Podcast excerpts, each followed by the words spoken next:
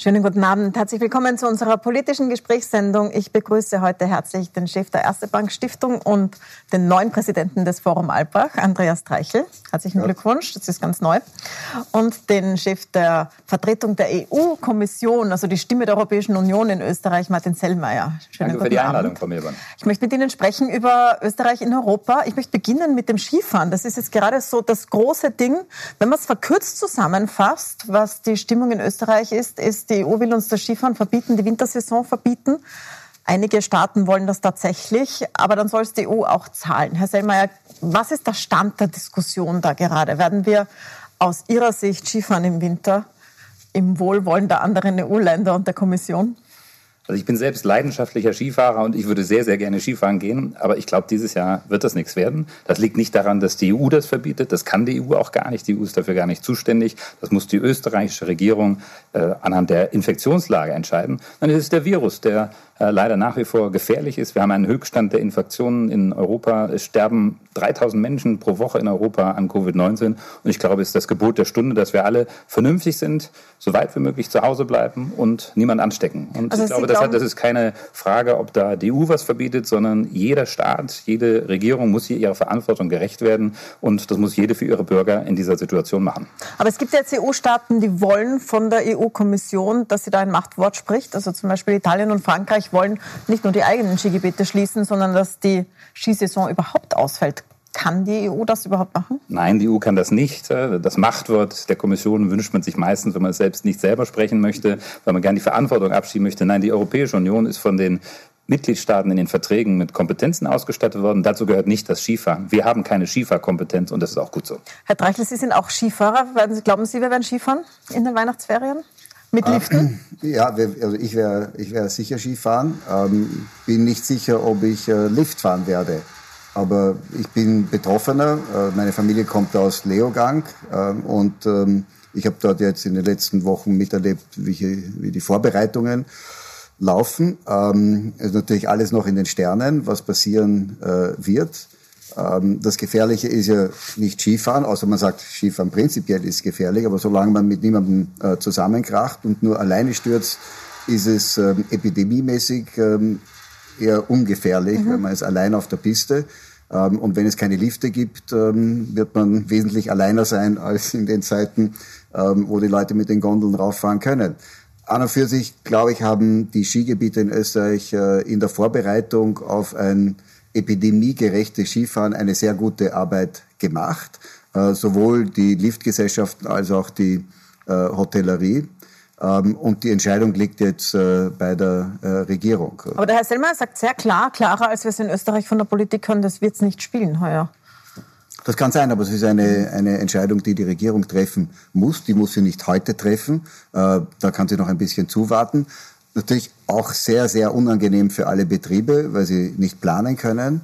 Aber, aber das lässt sich nun mal nicht vermeiden. Ja? Und äh, kann sein, dass in den nächsten zehn Tagen die Infektionsraten so stark zurückgehen, dass die Regierung sagt, äh, wir können sehr, sehr, sehr eingeschränkt äh, äh in der Beförderung doch die Lifte öffnen und die Leute in den Hotels wohnen lassen mit allen Beschränkungen, die es gibt. Oder die Infektionszahlen sind so, dass man sich es eben nicht traut und dann wird es eben nicht stattfinden.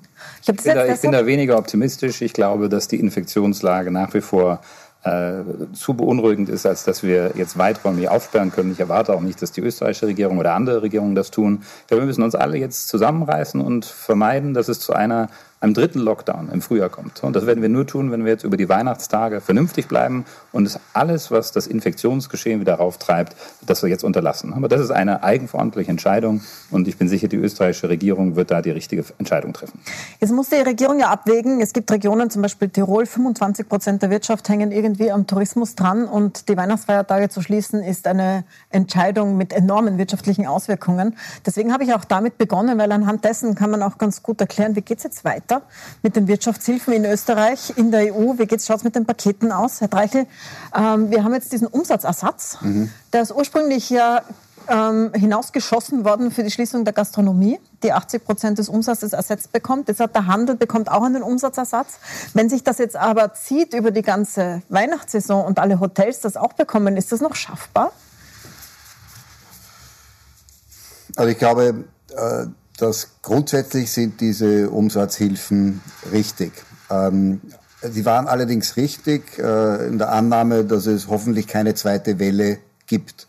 Jetzt sind wir in einer Situation, äh, in der wir eine zweite Welle haben ähm, und jetzt welche Vorkehrungen auch immer treffen, damit es hoffentlich nicht zu einer dritten ähm, Welle kommen kann. Also ich würde relativ klar sagen, für die erste Welle Gold richtig, für die zweite Welle ist es schon ein bisschen ähm, in Zweifel zu ziehen. Ähm, wenn äh, es bei einer dritten Welle wieder äh, Umsatzhilfen geben würde, wenn sie hoffentlich nicht kommt, nämlich die dritte Welle, ähm, dann wird es echt bedenklich, weil dann geht das äh, natürlich in Dimensionen, die äh, nach ähm, äh, sagen wir, die Verschuldungsquote äh, der Staaten in wirklich bedenkliche Regionen bringen könnte. Wo ist bedenklich? Weil man hat ja jetzt den Eindruck, es macht eigentlich gar keinen Unterschied. Österreich bekommt wahnsinnig billig Geld, gratis sogar. Mhm. Äh, für kurzfristige Schulden kriegt man sogar noch Geld draufgelegt derzeit. Das sagt die Republik Österreich, nimm mein Geld, sagt der Finanzmarkt. Also wo ist das Problem? Mhm. Staaten zahlen das ja nicht zurück wie einen äh, Hauskredit in Raten, sondern irgendwann mal nach zehn Jahren oder 20 Jahren nach Ende der Laufzeit wird das ja einfach umgeschuldet geschuldet. Warum kann man das jetzt nicht nochmal in der Dimension machen? Also das, ist, das wird jetzt den Rahmen der Sendung sprengen, aber es hängt von sehr vielen Faktoren ab. Erst einmal hängt es davon ab, ob es Auslandsverschuldung ist oder Inlandsverschuldung. Das mhm. höchst verschuldetste Land auf dieser Welt ist Japan und nicht Italien. Allerdings sind fast alle Schulden, äh, die der japanische Staat hat, in den Händen der japanischen äh, Bürger. Also ein ganz großer Unterschied, ob es im Inland oder im Ausland ist. Zweitens hängt es von der Bonität der Staaten ab. Ähm, und da könnte man jetzt einen, einen Vergleich machen, ein bisschen auch mit der Aktivität vor allem an der New Yorker Börse, wo die Kurse in die Höhe steigen, auch für Firmen, die ausschließlich von Staatshilfe leben. Trotzdem steigen die Kurse, weil so viel Geld da ist, ähm, dass es platziert wird. Es ist auch sehr viel Geld da, um äh, Staaten ähm, mhm. äh, Geld zu leihen. Und das, das trocknet nicht aus so schnell. Ähm, die Bonitätskriterien, die angewendet werden, um den Zinssatz zu bestimmen, sind wahrscheinlich ein bisschen lockerer, als das vor einigen Jahren ähm, noch der Fall war. Ähm, und Österreich ist derzeit äh, nicht in der Lage, sich äh, zu Nullzinsen ähm, äh, Geld auszuleihen, sondern Österreich verdient äh, gerade dabei, Schulden zu machen. Oder muss Gleich, man ja sagen, man wäre ja blöd, wenn man es nicht nehmen würde, das Geld, wo man es eh braucht. Kann man darüber diskutieren, ja. Gleichzeitig reifen auch die alten Schulden ab. Das heißt, für Länder, äh, die mit einer guten Bonität gesegnet werden, so wie Deutschland oder Österreich, ähm, äh, entsteht ein positiver Effekt, weil hochverzinsliche Anleihen aus der Vergangenheit zurückbezahlt werden. Also Staaten zahlen meistens ihre Schulden doch irgendwann zurück. Ähm, und sie nehmen neue Schulden auf und äh, bekommen dafür Geld. Also das heißt, Schulden, für die sie noch zahlen, laufen aus. Neue Schulden bekommt Österreich Geld. Das heißt, es ist noch was da. Hm? Ähm, aber da müssen wir dann wirklich philosophisch und wirtschaftlich schon darüber denken, wie, wie stark darf und kann sich ein Staat verschulden. Das, das kann man nicht in einer halben Stunde Sendung Dann bleiben wir mal im Hier und Jetzt auf der EU-Ebene. wird auch sehr viel Geld in die Hand genommen. Das Budget ist sehr groß. Bevor wir jetzt dazu kommen, dass es gerade blockiert wird, da würde ich gerne darüber sprechen, noch von Polen und Ungarn. Ähm, der Herr Dreichel hat neulich gesagt, äh, so ein großer Wurf ist das jetzt auch nicht, wenn man das Geld zusammenbringt. Ich weiß, Sie haben gesagt, das wäre, vielleicht wiederholen sich selbst gerade mal so, wie wenn Sie einem Unternehmen einen Kredit zustande bringen. Das ist noch kein großer Wurf. Ja, also ich es ein bisschen differenzieren darf, ist hier nicht nur Kredit, ähm, sondern das wirklich Neue sind 390 Milliarden, die ursprünglich 500 waren und dann äh, 390 Milliarden Eigenkapital. Ähm, aber im Endeffekt ähm, finde ich es, äh, ich, ich finde es toll, dass es gelungen ist. Aber wenn wir in einem Zustand sind in Europa, wo wir schon sagen, es ist ein ganz großes Ereignis, wenn sich Europa darauf einigt, in einer Notsituation Kredite und Eigenkapital Europa zur Verfügung zu stellen ähm, und sagen wir mal, wenn ich es auf eine Firma umlege, der Vorstand beschließt es, der Aufsichtsrat hat aber noch nicht okay gegeben und das ist das Parlament, da, mhm. da steht noch aus. Ähm, ich, da sind wir vom, von unseren Ansprüchen etwas äh, zu tiefen, ähm, weil es hängt ja davon ab, was wir damit machen und ob wir es auch wirklich gut umsetzen können. Die Tatsache, dass es zustande gekommen ist, ist für Europa sehr erfreulich. Aber es ist, spricht nicht für den gesamten Zustand von Europa, dass wir uns darüber schon so freuen. Herr Selmayr. Na, ab und zu müssen wir Europäer uns auch mal freuen, wenn mal was gelingt. Ich glaube, wir leiden daran, dass wir uns äh, immer selbst verzwergen. Ne? Wir, alles, was wir gut machen, das feiern wir nicht und wir reden den ganzen Tag nur darüber, was wir gemeinsam als Europäer schlecht machen. Das ist wahrscheinlich eine Wohlstandserscheinung. Wir sind der reichste, behäbigste Kontinent und deshalb äh, tut man sich auch immer selber so in seinem eigenen, ähm, in seinem eigenen Schmerz, den es gar nicht gibt, äh, hier, hier, hier suhlen. Ich glaube, was, was richtig ist, dass äh, die Europäische Union es zum ersten Mal geschafft hat, tatsächlich zwar nach langen, harten Verhandlungen, aber sich darauf zu einigen, seine Kräfte zu bündeln. Das ist doch etwas, was wir nie in der Vergangenheit getan haben. Jeder Staat hat sich selbst verschuldet, hat Krisen selbst gelöst. Und das haben wir auch am Anfang der Corona-Krise gemacht. Jeder hat in seine Ecke gewurschtelt. Und dann passierte auf einmal im Juli etwas, aufgrund der Vorschläge der Kommission von Merkel und Macron, dass man gesagt hat, jetzt machen wir das doch zusammen, weil gemeinsam können wir an den Finanzmärkten günstiger Geld aufnehmen, als wenn das jeder einzeln tut. Und das haben wir zum ersten Mal in der Geschichte getan. Und wir haben noch etwas Zweites getan. Wir haben gesagt, gemeinsam, obwohl es gar nicht EU-Kompetenz ist, äh, suchen und forschen und beschaffen wir gemeinsam den Impfstoff oder die Impfstoffe gegen Corona. Auch das ist etwas, was wir nur gemeinsam geschafft haben. Und was man doch an einer solchen Krise auch sieht, wir sind nur gemeinsam stark, sonst versinken wir alle äh, einzeln in unserer, unserer Ecke. Und, und das ist ein, ein Sinneswandel, den ich glaube, wir beide uns von Europa wünschen, dass wir weniger im Klein-Klein in unseren nationalen Hauptstädten jeder nur an sich denken, sondern ab und zu mal überlegen, was können wir eigentlich gemeinsam machen. Die gemeinsame Beschaffung eines Impfstoffs mhm. durch die Europäische Union ist ein großer Erfolg und die gemeinsame Finanzierung des Wandels nach Corona. Denn darum geht es, wie werden wir ökologischer, wie werden wir digitaler, wie werden wir wettbewerbsfähiger als Kontinent. Das sind zwei große Leistungen, die wir aber jetzt in der Umsetzung noch zeigen müssen, dass wir es wirklich können. Aber das ist Ihnen zu wenig, Herr Deichel. Ja, ich, ich kann es auch, ich, ich kann's auch so formulieren. Ja, ich, ich finde, es, ist ein, es ist ein Ereignis, aber ähm, äh, ich, ich, ich, ich verspüre eine Dringlichkeit. Hm? Mhm. Ähm, und ähm, ich möchte zu den Menschen gehören, die ähm, äh, darauf drängen, dass in der EU alles etwas schneller und konsequenter äh, passiert, als es, als es äh, bislang der Fall Und das ist auch richtig, war. wenn Herr Treichel darauf drängt. Wenn niemand nämlich darauf drängt, dann passiert es auch nicht. Und wenn nicht beispielsweise Merkel und Macron gedrängt hätten, dass es dieses große Finanzpaket gegeben hätte, äh, dann hätte es es auch nicht gegeben. Also wir brauchen Leute, die drängen, treiben und antreiben. Und ich finde das gut, wenn wir das mit einem positiven, optimistischen Ton tun. Das ist schön, wenn es so viel Optimismus hier herrscht. Aber tatsächlich ist das EU-Budget ja derzeit blockiert durch das Veto von Polen und Ungarn. Äh, die Ministerpräsidenten haben sich zusammengetan. Sie haben gesagt, solange der andere nicht einverstanden ist, bin ich auch nicht einverstanden. Und es geht darum, dass sie einen Passus weghaben wollen, in dem nämlich drinnen steht, dass äh, die rechtlichen Grundwerte der Europäischen Union eingehalten werden müssen, damit man Geld bekommt. Wie kommt man auf sowas raus, wenn diese zwei Mitgliedstaaten ja ein Vetorecht haben, Herr Selmayr?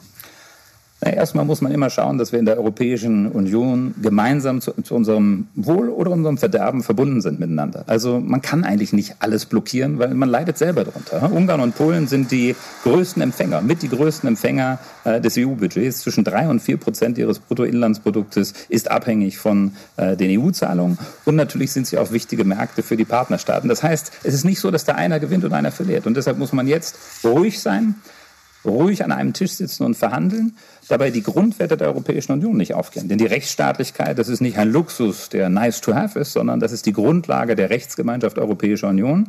Aber wir haben auch noch ein bisschen Zeit und ich glaube, wir müssen jetzt ganz geduldig, ohne Schaum vom Mund, das zu Ende verhandeln.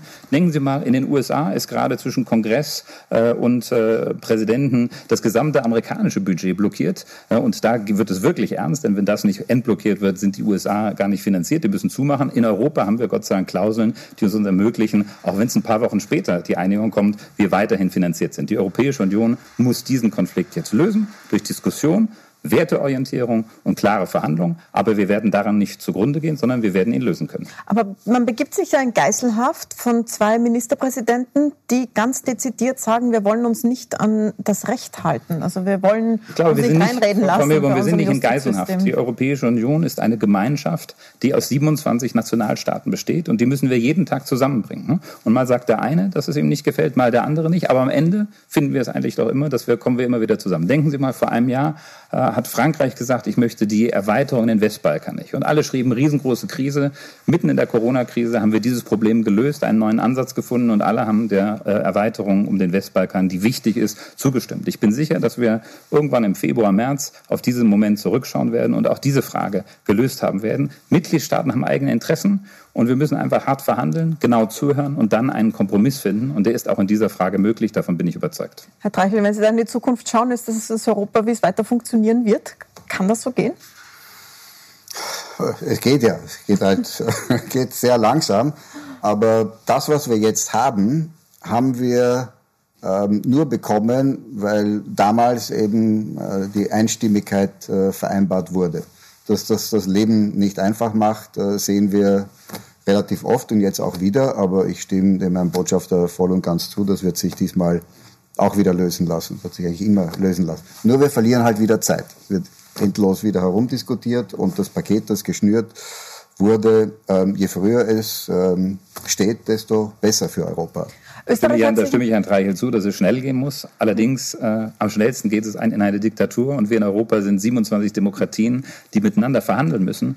Und ich glaube, jeder, der mal ein Problem hat, auch Österreich hat ja auch mal ein Problem, wo es nicht einverstanden ist, ist, glaube ich, froh, wenn es seine Meinung einbringen kann, wenn darüber gestritten wird. Der Streit ist ja als solches nicht schlechtes. Äh, und am Ende, wenn wir dann zu einem guten Kompromiss kommen. Es muss ein guter Kompromiss sein. Es darf nicht alles verwässert werden. Ich glaube, das ist das Entscheidende, worauf wir in den nächsten Wochen gerade in der Frage der Rechtsstaatlichkeit achten müssen. Die Rechtsstaatlichkeit, die steht nicht Aber zum Verkauf man einen Kompromiss zur Rechtsstaatlichkeit machen? Da geht es ja darum, dass es ein funktionierendes Justizsystem gibt, dass es Pressefreiheit gibt. Das sind ja eigentlich Dinge, wo man eigentlich als Europäische Union eben nicht kompromissbereit ist. Es geht um die Frage, wie man das Verständnis von Rechtsstaatlichkeit mit dem Budget miteinander verbindet. Darum geht es. Und da gibt es verschiedene verfahrenstechnische Möglichkeiten, wie man das machen kann. Aber Sie haben schon recht, um die Rechtsstaatlichkeit als solche, darüber kann man keinen äh, Kompromiss machen. Man muss darüber streiten, wie man das Verfahren sicherstellt, dass in allen Mitgliedstaaten Rechtsstaatlichkeit hergestellt wird, ohne dass aus Brüssel entschieden wird, wie die Richter in einzelnen Mitgliedstaaten besetzt werden. Ich glaube, das ist der Kompromiss, wie man Subsidiarität und gemeinsame Werte zusammenbringt. Und da haben die Europäische Kommission und das Europäische Parlament sehr, sehr klare Vorstellungen auf den Tisch gelegt, denen die überwiegende Mehrheit der Mitgliedstaaten zustimmt. Jetzt müssen wir noch zwei dazu bringen, dass sie das genauso sehen. Und das wird noch etwas Überzeugungskraft erfordern. Österreich hat sich einer Gruppe angeschlossen und die mitgegründet, die Frugal Four, also die sparsamen mhm. Vier, die darauf drängen, dass das EU-Budget nicht ausufert. Eines der großen Argumente drinnen ist, dass so Staaten wie Italien zum Beispiel das Geld nicht verwenden, das jetzt über Corona-Hilfen kommt zum Beispiel, um ihr Budget zu sanieren oder um ihre marode Bankenlandschaft aufrechtzuerhalten, sondern selbst auch ihre Reformen machen müssen. War das gut, dass äh, Österreich sich da so quergelegt hat in manchen Dingen? Es waren ja einige andere Staatschefs waren ja etwas sauer auf Österreich dadurch. Ich würde jetzt nicht da Österreich heraussuchen. Es waren skandinavische Länder mhm. dabei, es war Holland dabei. Bei all diesen Ländern hat es ähm, einen Konflikt zwischen der nationalen Position und der europäischen äh, Position gegeben. Ähm, und vieles, ähm, es ist im Endeffekt ist es zustande gekommen und die Interventionen haben es den Staatschefs dieser Länder leichter gemacht, das in ihren eigenen Parlamenten umzusetzen. Das ist ein Problem, das wir immer wieder haben. Und das liegt äh, eben, wie der Botschafter gesagt hat, nicht nur darin, dass wir eine sehr horizontale Demokratie in Europa haben, also eben 27 Mitglieder haben und Einstimmigkeit haben, sondern auch eine vertikale. Äh, und das, was, glaube ich, sehr auffallend ist und interessant ist, dass Subsidiarität ähm, wird immer komplexer, je weiter oben wir sind. Das heißt, im subsidiären System, äh, das unterste Glied trifft Entscheidungen immer sehr viel schneller als das oberste Glied. Hm? Also wir sind, wir sind da in einem Squeeze von, von beiden Seiten. Und oben, das wird immer wieder ähm, so passieren, weil wir Nationales mit europäischem Interesse äh, miteinander verbinden müssen. Herr Semmer, Sie hatten noch ein Scharmützel äh, mit Österreich, was die Corona-Hilfen betrifft. Da ging es um den Fixkostenzuschuss. Der Finanzminister Blümel hat gesagt, es gibt Probleme mit der Genehmigung der EU. Die EU muss das genehmigen, weil es ja eine Hilfe ist, eine marktverzerrende normalerweise. Und Sie haben gesagt, ähm, da geht es nur darum, das Formular richtig auszufüllen. Wie ist es dazu gekommen, dass Sie sich mit dem Finanzminister dermaßen anlegen, so öffentlich? Also er hat mich eingeladen in eine öffentliche Sitzung und hat dazu die Medien eingeladen. Also das müssen Sie ihn fragen. Aber ich glaube, das war kein Scharmützel mit Österreich. Und mittlerweile ist das Formular äh, richtig ausgefüllt in Brüssel eingetroffen und wir haben es auch genehmigt. Und insofern ist, glaube ich, dieses Problem liegt hinter uns. Die Europäische Kommission steht dazu, dass die Unternehmen, die jetzt wegen Corona kein Geschäft machen können, äh, dass die staatliche Unterstützung bekommen. Das unterstützen wir in allen Mitgliedstaaten der Europäischen Union, aber natürlich auch mit dem äh, Blickwinkel, den Herr Dreichel eben angesprochen hat. Wir müssen dafür sorgen, dass das nicht ein Dauerzustand ist. Und da wir äh, nach meiner Auffassung im Frühjahr des kommenden Jahres einen Impfstoff in Europa äh, breitflächig einsetzen können, ist diese Situation auch nicht von Dauer. Und bis diese Zeit müssen wir eben noch äh, überstehen und dazu wird es noch staatliches Geld brauchen.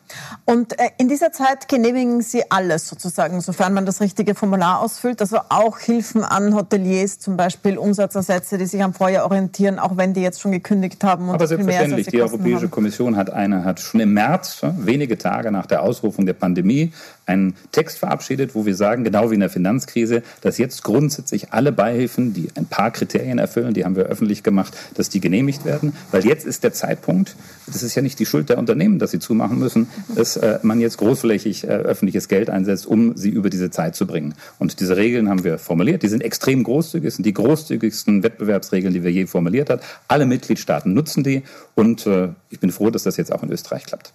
Herr Dreichel, das ist also so ein, ein Kraftakt jetzt in der Krise, aber den machen andere ja auch. Europa war schon vor dieser Krise in so einem in einer nicht wahnsinnig guten Position gegenüber den USA und China, was ganz viele Bereiche betrifft, wirtschaftlich, was Innovation betrifft, was die Digitalisierung betrifft. Ist es eine Chance, dass Europa da aufholt oder ähm, fürchten Sie, dass wir da weiter hinterher stolpern? Also ich denke mal positiv. Natürlich ist es eine Chance. Ähm, äh, meiner Meinung nach ist es nicht eine Chance, die man nehmen kann, sondern es ist eine Chance, die Europa jetzt nehmen muss. Wenn das jetzt nicht funktioniert, ähm, kostet uns das wieder viele, viele, viele Jahre.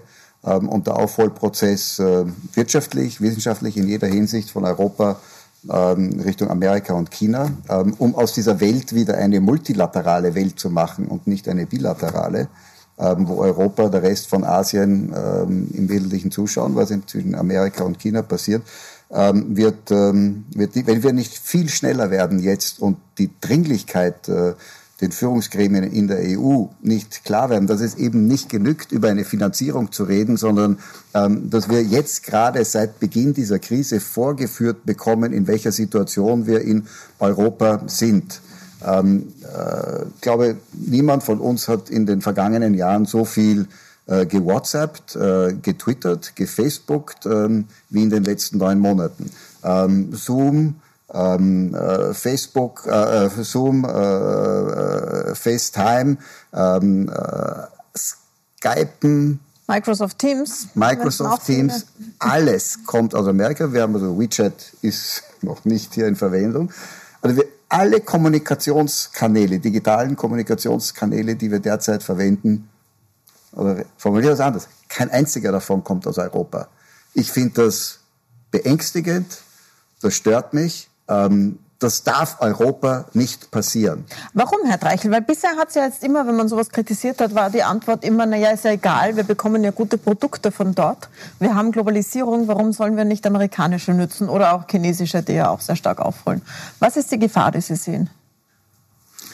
Also mal ist es, glaube ich, gefährlich, wenn äh, die Dateninfrastrukturen eines ganzen Kontinents äh, nur bei Dateninfrastrukturprovidern äh, gelagert ist, die von einem anderen Kontinent kommt. Das ist ganz einfach nicht gesund. Es ist ganz einfach für eine multilaterale Wirtschaft äh, nicht gesund, wenn es äh, in einer ganz großen, ganz wesentlichen Industrie ähm, nur zwei Länder gibt, die von der Infrastruktur über die Kommunikationsmechanismen, über die Unterhaltungsmechanismen etc.